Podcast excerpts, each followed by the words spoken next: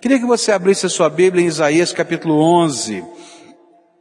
Nós temos estudado as profecias do Velho Testamento que falam a respeito do Messias, o Senhor Jesus. Nós já falamos que existem mais de 300 profecias no Velho Testamento que anunciam a vinda do Senhor Jesus. 30 delas estão, 10%, estão no livro de Isaías. Então a gente tem concentrado em olhar estas profecias que ali estão. Isaías capítulo 11, a partir do verso 1, a palavra do Senhor nos diz assim, virá um descendente do rei Davi, filho de Jessé, que será como um ramo que brota de um toco, como um broto que surge das raízes.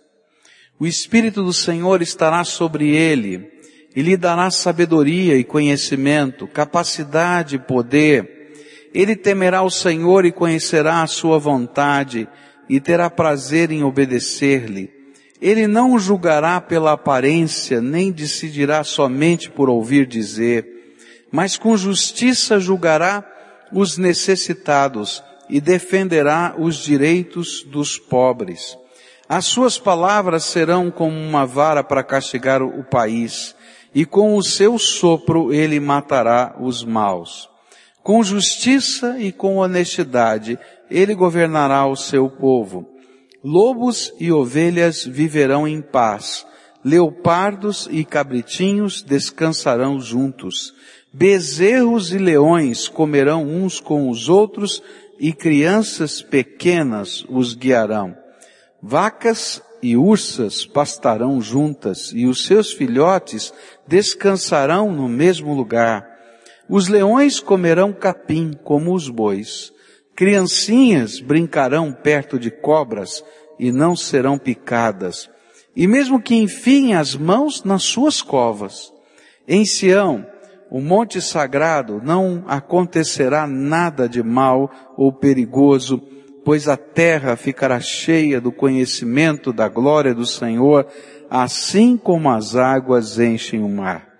E naquele dia, o descendente de Davi, filho de Jessé, será como uma bandeira para as nações. Os povos passarão para o lado dele, e da cidade onde ele reina brilhará a glória de Deus. Naquele dia, o Senhor, com a sua mão poderosa, trará de volta para sua terra as pessoas do seu povo que ainda estiverem na Síria, no Egito, em Patros, na Etiópia, em Elão, na Babilônia, em Amate, no litoral do mar Mediterrâneo e nas ilhas. Deus levantará uma bandeira como um sinal para juntar os povos de Israel e de Judá, que estiverem espalhados pelos quatro cantos do mundo. Ele os trará de volta para a sua terra. O povo de Israel não terá mais ciúmes do povo de Judá, e o povo de Judá não será mais inimigo do povo de Israel. Os dois povos atacarão juntos a Filisteia, que fica a oeste, e eles conquistarão os povos que moram no leste e ficarão com as suas riquezas. Derrotarão os edomitas, os moabitas e os amonitas. O Senhor Deus secará o golfo de Suez e enviará um forte vento contra o rio Eufrates e deixará que sobrem somente sete ribeirões que qualquer um poderá atravessar a pé. E assim como houve uma estrada para os israelitas que saíram do Egito, também haverá uma estrada boa saindo da Síria e por ela passarão as pessoas do meu povo que estiverem vivas. Senhor Jesus, muito obrigado porque a tua palavra é viva e eficaz. Muito obrigado porque centenas de anos antes do Senhor nascer nessa terra, profecias foram dadas pelo Espírito Santo aos profetas para que nós pudéssemos reconhecer o Messias. Nós te adoramos, Senhor, porque várias dessas profecias já se cumpriram e elas são um sinal de que aquelas que ainda não se cumpriram, se cumprirão, porque o Senhor é Deus vivo e poderoso. E nesta hora, Pai, quando vamos meditar numa delas, abre a nossa mente, abre o nosso coração e fala a nossa alma. De tal maneira que essa profecia não seja apenas um fato ou um marco na história para nós, mas que seja, Senhor, aplicada pelo Teu Espírito Santo à nossa vida e ao nosso coração. É aquilo que oramos em nome de Jesus. Amém e amém. No capítulo 11 que acabamos de ler, de Isaías, nós encontramos uma outra profecia messiânica. O profeta Isaías, movido pelo Espírito Santo, anuncia o que vai acontecer em tempos futuros, depois do juízo divino que cairia sobre o povo de Israel. E esse juízo tinha a ver com a invasão da Síria, no Reino do Norte, porque naquela época o povo de Israel estava dividido em dois pedaços. Havia o reino do norte chamado Israel e o reino do sul chamado Judá. E ele então estava dizendo que haveria um juízo de Deus que cairia sobre o reino do norte através da Síria, que invadiria aquele local e tomaria toda aquela terra e dispersaria dez tribos de Israel. Você já deve ter ouvido falar das dez tribos perdidas de Israel. Isso aconteceu quando a Assíria ali entrou. Mas ele também fala de um outro tempo de juízo, quando veria a Babilônia, invadiria o reino do sul, o reino de Judá, e faria com que o povo que estava morando na terra, ali na região de Jerusalém, fosse desterrado, fosse levado para a Babilônia em cativeiro. E ali então eles perderiam a sua terra, a sua identidade nacional, e a ideia que ficava é que nunca mais eles voltariam para aquele lugar. Isaías profetiza e diz que Deus não somente vai fazê-los voltar para aquele lugar, mas promete que o Messias estaria lá, entrando naquela cidade, quando aquele povo voltasse para aquele lugar. E depois ele profetiza a segunda vez, dizendo que mesmo que aquele povo fosse espalhado pela face da terra outra vez, quando o Senhor Jesus voltasse pela segunda vez, na sua segunda vinda, aquele povo que teria sido espalhado outra vez estaria de novo na sua terra. E quando a gente começa a olhar essas profecias, a gente diz que coisa incrível, porque aconteceu exatamente assim. Quando o povo de Israel foi para a Babilônia, permaneceu lá, conforme as profecias, cerca de 70 anos, e depois de 70 anos começam a voltar para Jerusalém, aqueles que retornam, primeiro os sacerdotes, os levitas, e Deus cumpre a primeira etapa da promessa. Na segunda parte da promessa, quando diz que lá no futuro eles seriam desterrados outra vez, no ano de 1948, depois da Segunda Guerra Mundial, quando o movimento sionista toma uma grande força, e isso é tão perto de nós, a nação de Israel volta a existir nos mapas do mundo e Deus cumpre essa promessa de novo. Como que dizendo, o meu filho, o Messias, está voltando pela segunda vez. É tremendo. Mas essa profecia nos fala de um tempo onde a glória do Senhor vai encher a terra. Num tempo quando os propósitos de Deus vão culminar sobre todas as coisas. E aí então a gente vai poder ver algumas coisas muito estranhas. O lobo e o cordeiro comendo juntos. E um não é comida do outro. A gente vai poder ver, não é? O leão e a vaca pastando. Você vai dizer, leão não pasta, pastor. Mas ele está dizendo, olha, vai chegar um tempo em que Deus vai restaurar toda a natureza e tudo que representa a beligerância entre os homens e na própria natureza vai desaparecer porque a glória do Senhor vai encher essa terra. E essa profecia fala da glória do Senhor, da glória do Senhor revelada na pessoa do Messias. E eu queria começar a estudar essa profecia com vocês e tentar entender um pedacinho dessa glória. Ah, como eu gostaria que o coração meu e seu pudesse ser aberto para a gente ter um vislumbre pequenininho da glória de Deus. A Bíblia fala que quando algumas pessoas viram um pouquinho da glória de Deus, a primeira reação que tiveram foi cair com a boca no pó, diante do tamanho da glória, da beleza, da grandeza do nosso Senhor. Eu queria tentar entender um pedacinho pequenininho, porque Deus é infinito. Eu não vou conseguir entender toda a sua glória, mas eu posso talvez aprender e, a, e experimentar coisas tremendas através de um pedacinho que eu possa trazer para mim da glória de Deus. A primeira, primeiro aspecto da glória do Messias aqui revelado está logo no versículo 1, onde a Bíblia diz assim, virá um descendente do rei Davi, filho de Jessé, que será como um ramo que brota de um toco, como um broto que surge das raízes. Quando aconteceu o cativeiro babilônico, desde aquela época, a dinastia real do rei Davi chegou ao fim. Depois do cativeiro babilônico, nunca mais Israel teve um rei. E nunca mais um descendente de Davi foi rei em Israel. Mas Deus afirmava que da família de Davi viria o ungido de Deus, o Messias. A palavra Messias em hebraico significa o ungido de Deus. E ele está dizendo, olha, a dinastia de Davi não acabou. Porque na minha promessa feita a Davi, eu disse que sempre teria um filho dele que se assentaria no trono.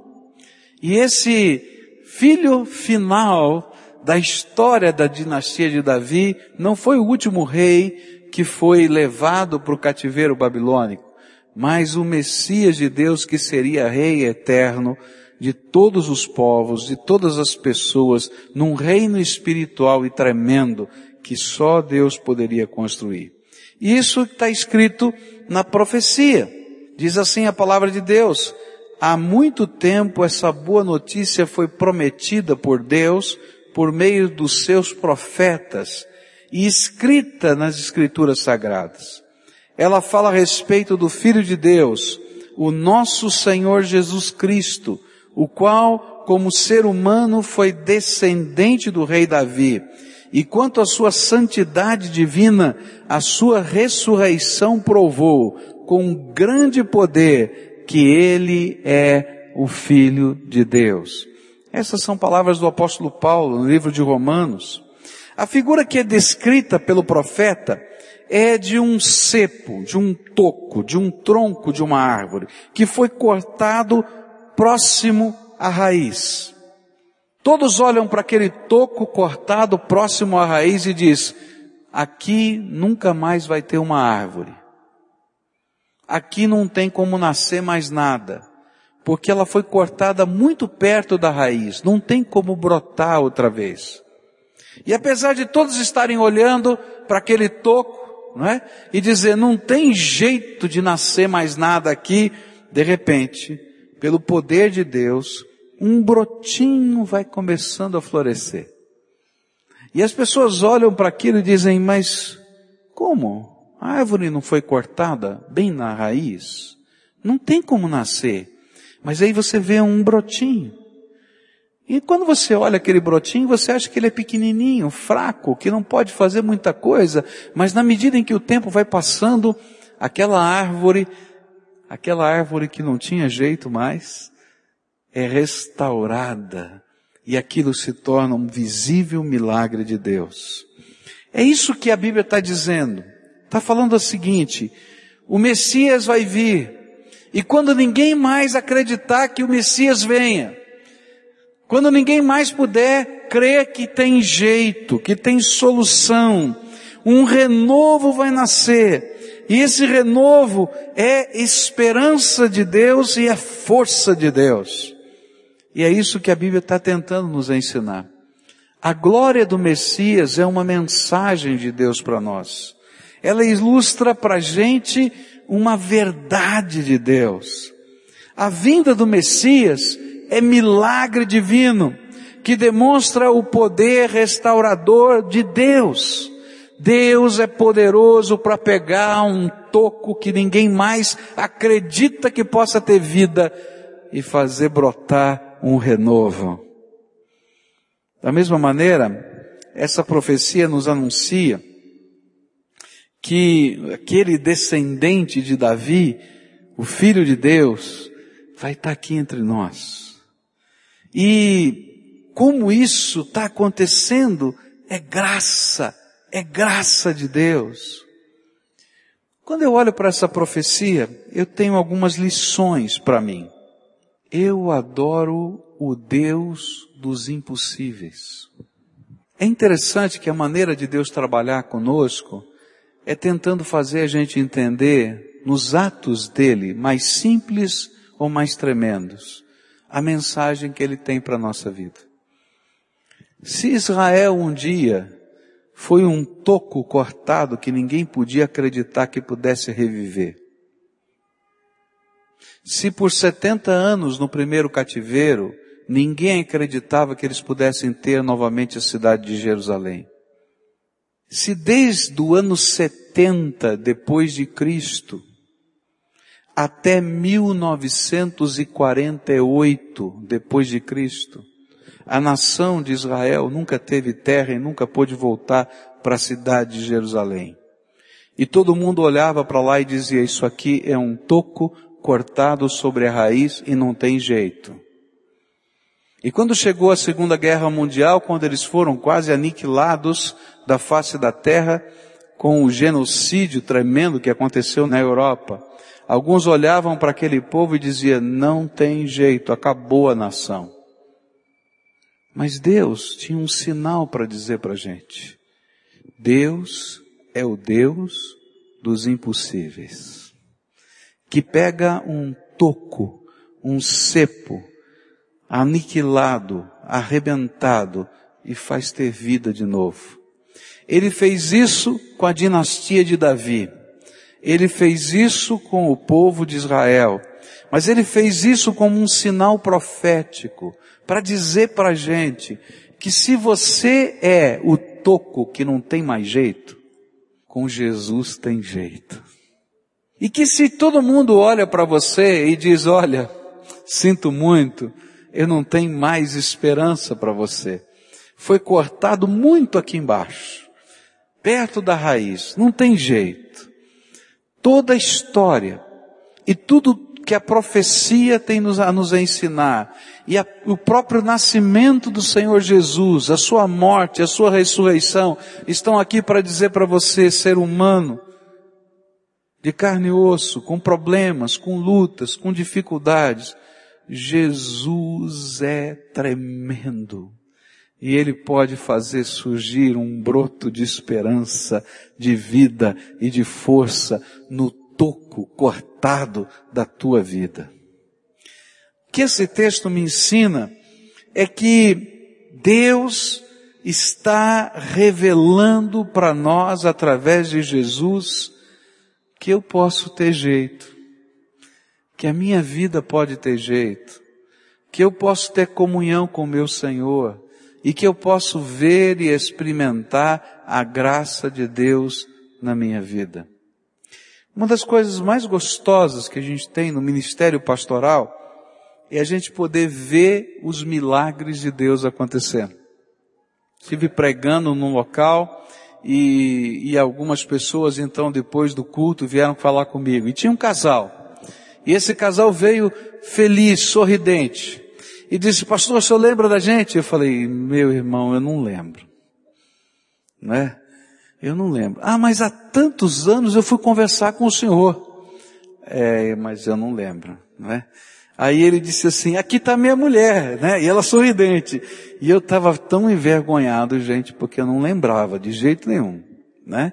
E eles disseram assim, pastor, há tantos anos eu fui procurá-lo, porque a minha vida estava quebrada, o meu casamento estava arrebentado, nós estávamos separados há três anos, quando eu fui procurar o Senhor, e aí eu orei com o Senhor, recebi Jesus como Senhor da minha vida e comecei uma jornada na presença de Deus. E Deus fez o impossível. Está aqui a minha esposa. E nós estamos vivendo bem há mais de dez anos. Louvado seja o nome do Senhor. Por quê? Porque eu não posso fazer nada. Eu nem consigo lembrar das coisas. Mas o nosso Deus é o Deus que pega um toco quebrado, cortado, até a raiz. E ali faz suscitar um broto, um renovo de esperança, de vida, de força, de salvação e de transformação. E se tem uma coisa gostosa no ministério pastoral, é a gente poder ver coisas de Deus acontecendo. Coisas de Deus, não dos homens, não da igreja, não das pessoas, de Deus acontecendo. Uma outra pessoa me procurou e conversou, conversou com a minha esposa, na verdade, dizendo de um momento de oração que aconteceu lá no encontro das mulheres. E lá naquele momento de oração houve um momento de intercessão a favor de mulheres que desejassem ter filhos e que não podiam por alguma razão, ou a sua família, o seu marido não podia por alguma razão. E então recebemos a notícia tão gostosa que 30 dias depois, duas daquelas mulheres que estavam lá, com problemas comprovados cientificamente delas ou dos seus maridos, Deus fez com que elas engravidassem. Somente 30 dias depois, para que elas soubessem que elas eram um milagre de Deus. Que coisa tremenda. Se Deus pode pegar uma nação que fica mais de mil e novecentos anos ou perto disso, sem terra, sem governo, sem estrutura e fazer renascer. Se Deus pode pegar uma dinastia que não existia, durante mais de 400 anos, Ele pode fazer nascer o Rei Jesus, Ele pode pegar a tua vida do jeitinho que está e fazer diferença nela e colocar um renovo de esperança em você. E a pergunta que você vai me fazer, como? De que jeito funciona isso? Da maneira mais simples e mais complicada que você possa imaginar. Mais simples é porque Deus é que faz por nós. Você nunca vai entender o como de Deus. Você nunca vai entender os processos de Deus. Você nunca vai conseguir explicar com todos os detalhes como Deus faz os seus milagres, senão eles não seriam milagres. Então é simples. Deus faz. Agora é complicada. Sabe por quê? Porque você tem que abrir mão, você tem que abrir mão do controle das coisas. E aí, querido, chegou no ponto difícil. Porque para Deus fazer um milagre na nossa vida, a gente tem que pular no colo dele. A gente tem que se lançar nos braços do Senhor. E a gente abrir mão do controle, abrir mão daquilo que a gente tem como talvez a coisa mais forte dentro da gente, né? Eu mando no meu nariz. Eu decido a minha vida. Por isso é complicado. Porque o Deus Todo-Poderoso tem que ser o Senhor da nossa vida. E a gente tem que aprender a se lançar nos braços dele e fazer uma entrega real, total, absoluta da nossa vida. E toda vez que a gente se lança assim nos braços do Senhor, o Deus dos impossíveis toma a nossa vida, ainda que ela seja um toco cortado perto da raiz, e coloca vida e vida abundante dentro de nós. Jesus disse que se nós o buscássemos, Ele nos daria vida e vida abundante, transbordante, em tudo que significa o sentido, a essência, o gosto da vida, ele transborda em torno de nós. Primeiro aspecto dessa profecia vai nos dizer exatamente isso. O segundo aspecto dessa profecia, tremendo, que fala sobre a glória do Messias e do dia em que a glória do Senhor vai encher a terra, é que esse Messias, esse rei da dinastia de Davi, ele não seria apenas uma ressurreição política de uma nação, ou uma ressurreição política de uma dinastia, de um reinado, mas ele seria o ungido pelo Espírito Santo, o Messias. A palavra Messias quer dizer isso, ungido pelo Espírito. E assim diz a palavra do Senhor, o Espírito do Senhor estará sobre ele, e lhe dará sabedoria e conhecimento, capacidade e poder. Ele temerá o Senhor e conhecerá a sua vontade, terá prazer em obedecer-lhe. Ele não julgará pela aparência, nem decidirá somente por ouvir dizer, mas com justiça julgará os necessitados e defenderá os direitos dos pobres. As suas palavras serão como uma vara para castigar o país, e com o seu sopro ele matará os maus. Com justiça e com honestidade ele governará o seu povo. A segunda verdade aqui revelada é essa, o Messias seria o ungido pelo Espírito Santo de Deus. Alguém sobre quem Deus coloca o seu Espírito. Por isso, o seu reino, o seu jeito, a sua maneira de trabalhar, a característica da sua unção seriam sabedoria, conhecimento, capacidade, poder, temor do Senhor, revelação da vontade de Deus, obediência, justiça, honestidade. Todas essas palavras estão aqui nessa profecia. Agora, o tremendo desta revelação é o fato de que estes dons ou manifestações de Deus não seriam somente dele, do Messias, mas que de alguma maneira o seu reino seria impregnado pelas qualidades do rei. E cada uma dessas unções de Deus seriam comunicadas através da gestão do rei para todo o reino e seriam incorporadas na vida dos seus súditos.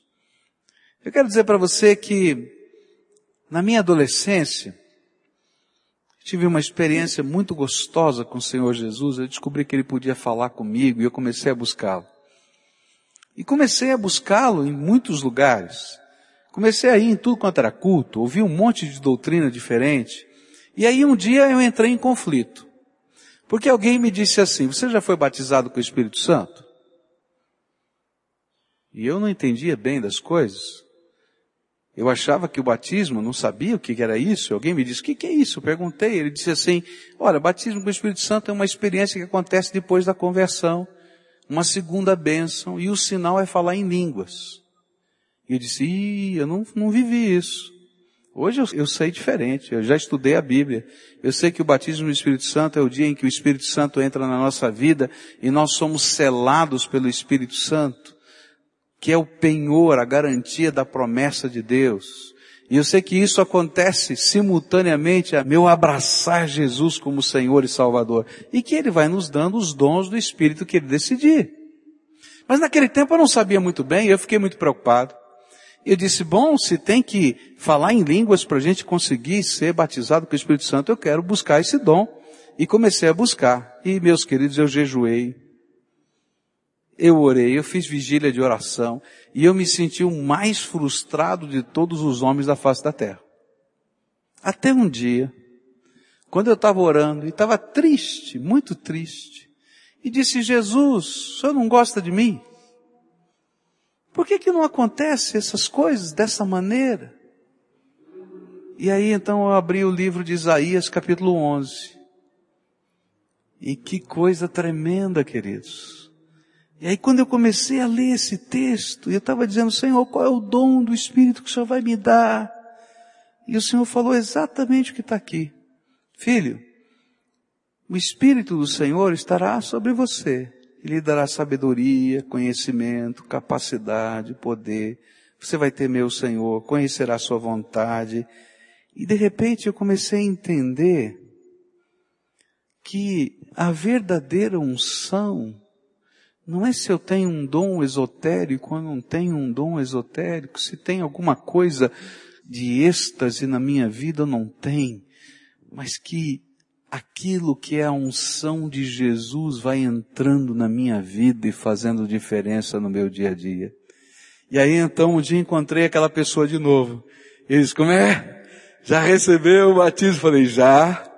E como é que foi? Falou em línguas? Não. Então qual é o seu dom? Eu abri Isaías 11 e disse, todos esses. Porque esses são do meu Senhor Jesus, Ele está trabalhando essas coisas na minha vida. Queridos, é tremendo saber que esse Messias, ungido de Deus, ele reparte o seu Espírito Santo com todos aqueles que invocam o seu nome. Esse ungido de Deus não é o único, ele é o maior. Mas ele não é o único. E cada vez que você se aproxima dele, e cada vez que você o busca, ele pega um pedacinho da sua unção e da sua graça, e ele vai derramando sobre a tua vida. Ele diz, filho, estou te abençoando com o meu espírito. E sabe, em alguns momentos da sua vida, quando você fica meio confuso, perdido, envolvido em tantas coisas, a gente vai percebendo que Deus vai dividindo com seus filhos estas bênçãos. Jesus reparte conosco a sua sabedoria, por exemplo. Por isso a Bíblia nos ensina que se alguém tem falta de sabedoria, deve pedir ao Senhor, porque Ele vai dá-la. E sabe o que é sabedoria? Sabedoria é a arte de viver. Sabedoria não é conhecimento, não é um título, não é um diploma que você recebe. Sabedoria é graça de Deus para poder viver, para poder decidir a vida, para poder relacionar-se com as pessoas, para poder decidir o que é importante e o que é prioritário. Sabe, a gente só consegue viver essa sabedoria que faz diferença na nossa casa, na nossa família, quando a unção de Deus vem e se derrama sobre nós. Talvez seja uma gotinha, só uma gotinha. Mas a gotinha de Deus é muito maior do que tudo que você necessita. E aí a gente vai aprendendo a viver e se relacionar. Bendito seja o nome do Senhor Jesus, porque a unção, a unção do Filho de Deus, a unção do Deus que se encarnou, Ele está dividindo através do seu Espírito com todos aqueles que o invocam. E querido, se você está vivendo um momento da tua vida, que você está se sentindo como aquele toco que foi cortado na raiz, muito provavelmente, é porque lhe faltou sabedoria nessa vida. Você meteu os pés pelas mãos muitas vezes. Deus começa algo novo e miraculoso. Mas a bênção é que Ele não quer que você viva de um milagre restaurador a outro apenas. Ainda que Ele possa fazer isso. Mas Ele infunde sabedoria que vem do alto para você aproveitando o milagre, viver de uma maneira diferente, cada novo dia que Ele te dá. Que Senhor tremendo nós temos. Mas Ele não diz somente isso, Ele dá poder, Ele dá conhecimento. E o conhecimento é a capacidade de discernir as coisas sob uma perspectiva espiritual. É interessante porque nós somos treinados ao longo da vida a decidir a vida somente sob uma perspectiva humana. Então, se você é homem, você vai fazer um cálculo, tá? Olha, tem esses lados que são positivos, tem esses lados que são negativos, não é? E a gente no cômputo toma a decisão. Se você é mulher, né?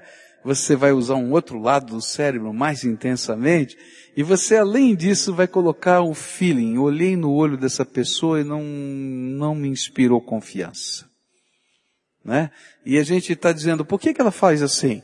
Porque a mulher vai guardando na sua memória os dias que ela olhou no olho das pessoas e viu aquele mesmo olhar e não funcionou. Então aquilo volta e ela diz, tá vendo? Eu olhei no olho e não deu certo.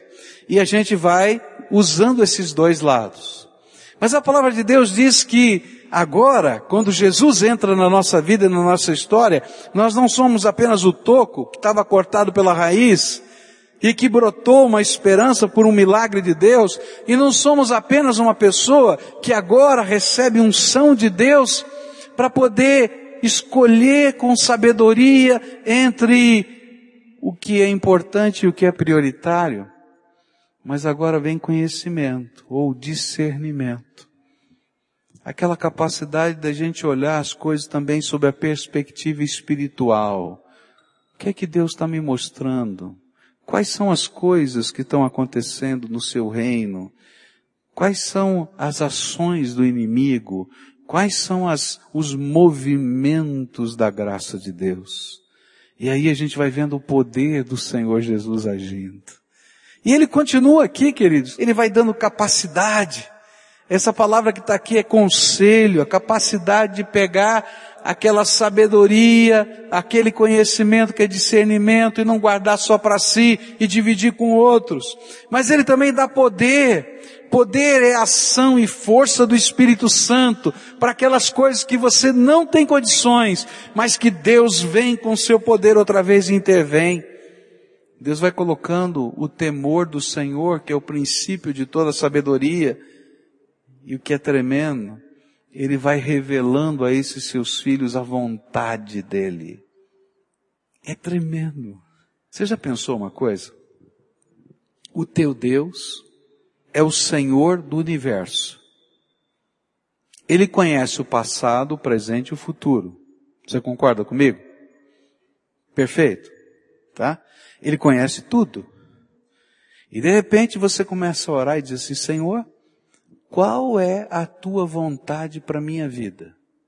Aí esse Deus, que conhece o passado, o presente e o futuro, que é Senhor de todas as coisas e todas as pessoas, diz assim para você, filho, eu quero te mostrar um caminho, você vai caminhar por aqui, e essa é a minha vontade para você, porque não existe nada melhor no universo para você do que isso. Tá?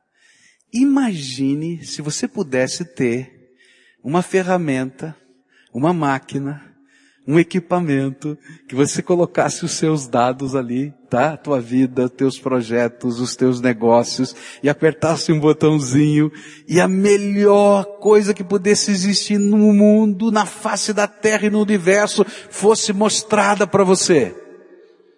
Você ia usar essa máquina? Ia ou não? Ia?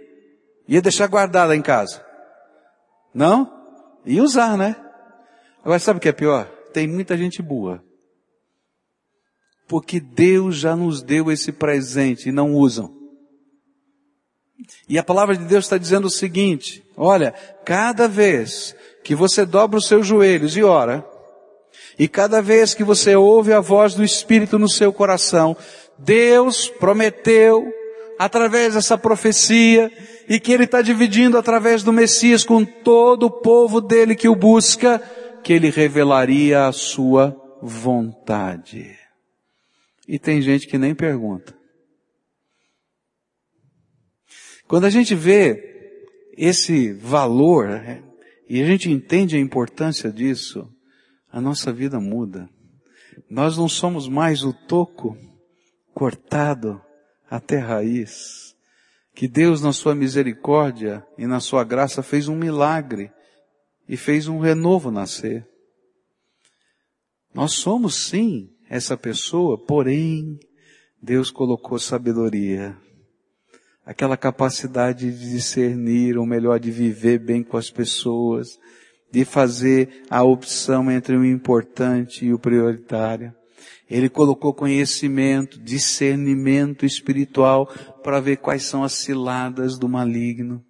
Ele colocou para a gente tantas outras coisas, mas ele nos deu a revelação da sua vontade. O rei Davi entendeu esse negócio. A Bíblia diz que ele foi perseguido. Ele foi perseguido por Saul. Saul era o rei. Ele era o genro do rei. E Saul tinha muitos ciúmes de Davi e começou a persegui-lo. E ele então fugiu. Ele não queria um confronto com seu sogro. Ele não queria tomar o lugar do seu sogro. Mas quando ele fugiu, ele levou com ele a estola sacerdotal. E nessa estola sacerdotal, que era um símbolo da maneira de Deus falar com as pessoas, havia naturalmente um sacerdote que tinha que usá-la, e tinham duas pedrinhas nessa estola, o urim e o tumim. E então, o povo de Deus, sempre que tinha uma dúvida da vontade de Deus, ele procurava o sacerdote e perguntava, é vontade de Deus que eu faça isso? E o sacerdote orava e consultava aquelas duas pedrinhas, o urim e o tumim. Eu não sei como é que funcionava isso, tá? E Deus dizia sim ou não. E então Davi disse, eu vou fugir, tudo bem. Eu não vou lutar contra Saul, mas eu não vou ficar longe da vontade de Deus. Eu vou levar o sacerdote comigo e a estola sacerdotal. E cada vez que ele tinha que tomar uma decisão, ele orava. E dizia assim, Senhor, qual é a tua vontade? Qual é o teu projeto? E aí o sacerdote buscava Deus e através do urim e do tumim dizia para ele sim ou não, vai ou não vai, fica o, o caminho. E aí então, a palavra de Deus vai dizer que ele era vitorioso em todas as coisas, porque ele ouvia a voz do Senhor. Querido, você não precisa de uma estola sacerdotal. E nem precisa das pedrinhas. Você precisa do Messias Jesus. Se Jesus estiver aí na tua vida, ainda que você seja um toco cortado até a raiz, Deus vai fazer brotar em você um renovo de esperança e transformação. Ainda que você tenha colocado os pés pelas mãos muitas vezes, o Senhor vai começar a transformar a tua vida e te dar sabedoria que vem do alto. E mais, através da graça do Senhor Jesus vai te dar discernimento. Para saber entre as coisas, o que é de Deus, o que não é de Deus. Mas, Ele vai revelar a sua vontade para você. Queria orar com você orar a oração mais simples e mais difícil. Mais simples porque é buscar a intervenção de Deus sobre você. E é mais difícil porque é se deixar inteirinho nas mãos de Deus. E se o Espírito de Deus falou o teu coração, você entendeu essa palavra. Se por alguma maneira que só Deus faz, você está sentindo assim como que no meio dessa multidão Deus está falando só com você. Deus faz assim. Já fez na minha vida tantas vezes. Eu queria chamar você para tomar essa decisão. Convidar Jesus, o Messias, para ser o Rei, o Senhor, o dono da tua vida. Entregar as chaves do controle na mão dele entregar a tua amargura, a tua mágoa, a tua tristeza, a tua revolta, tuas lágrimas, a tua história, o teu passado, o teu presente, para que Ele escreva, escreva por você o teu futuro. A gente vai orar juntos. E eu quero pedir um milagre hoje. Você concorda comigo para a gente pedir um milagre? Você é o toco que está cortado? Então vamos pedir um milagre. Eu vou dizer para você, eu não tenho poder para fazer milagre. Essa igreja não tem poder para fazer milagre. Quero deixar isso bem claro para você. Não confie em pessoas, não confie em lugares. Isso não é o importante. Mas aquele que vai ouvir a nossa oração é poderoso para fazer muito mais abundantemente além daquilo que pedimos ou pensamos. É Jesus, o nosso Senhor é Jesus. Nós vamos falar com Ele, só isso, tá bom? E a gente vai pedir para Ele, Senhor, eu sou essa peça que está quebrada. Faz um milagre na minha vida. Mas eu vou entregar nas tuas mãos a chave, o controle. Porque eu quero, Senhor, não apenas levantar desse milagre, mas eu quero ver, Senhor, experimentar os dons do teu espírito, a tua sabedoria, o teu conhecimento, conhecer a tua vontade e caminhar contigo. Se tem alguma coisa que está no teu coração doendo muito, você tem uma mágoa, uma amargura, alguém que te feriu muito, tá? Eu queria que você agora, antes da gente orar, falasse para Jesus o que está doendo no teu coração. Se for possível, diga o nome dessas pessoas. E pela última vez você vai entregar tudo isso na mão de Deus, porque daqui para frente não vai ser mais sua responsabilidade isso. Você vai entregar na mão de Deus. Você consegue fazer isso? Então vai orando. Fala essas coisas. Se tem nessa hora pecados que o Espírito de Deus te revela, dizendo assim: olha, filho, tem algumas coisas aí na tua vida que não estão bem. Você machucou pessoas, você fez isso, você fez aquilo. Então agora você vai dizer: Jesus, eu quero te confessar isso, aquilo, aquilo outro, e te pedir perdão. Me perdoa, me transforma. Eu não quero ser assim mais. Me ajuda. Essa é a oração que você pode fazer. Agora eu quero orar por você. Senhor Jesus, diante dos meus irmãos que estão aqui, eu quero dizer: essas mãos não têm poder para abençoar, as minhas mãos não têm poder para abençoar, mas quando o Senhor entra, a glória do Senhor faz diferença na nossa vida. E aqui tem um povo que é teu, que está se sentindo como um toco cortado até a raiz que tem ouvido pessoas dizendo para eles: para você não tem jeito, não tem esperança. E Senhor, hoje o Senhor me mandou dizer essa palavra aqui.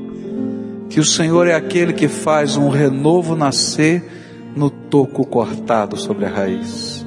E eu quero te pedir agora, na autoridade que o Senhor nos deu, Pai, que agora, agora, nesse instante, milagres do Senhor estejam acontecendo restauração do Senhor esteja acontecendo, cura do Senhor esteja acontecendo. Ó oh, Pai, em nome de Jesus eu quero te pedir, Pai, vem com teu Espírito Santo e visita essas vidas agora poderosamente, Senhor. Ó oh, Senhor Jesus, tu que és o Messias prometido, que veio e voltará. Ah, Jesus. Vem agora e infunde a tua graça no coração desse teu povo. Sabedoria, conhecimento, conselho, temor do Senhor. Vem, Senhor, e infunde, mostra a tua vontade. E que esse teu povo seja o povo do teu amor, o povo da tua graça, o povo da tua misericórdia, o povo que revela ao mundo que tu és o Salvador. Faz isso, Jesus. Faz isso, Jesus. Faz isso. É aquilo que eu oro em nome de Jesus. Amém e amém.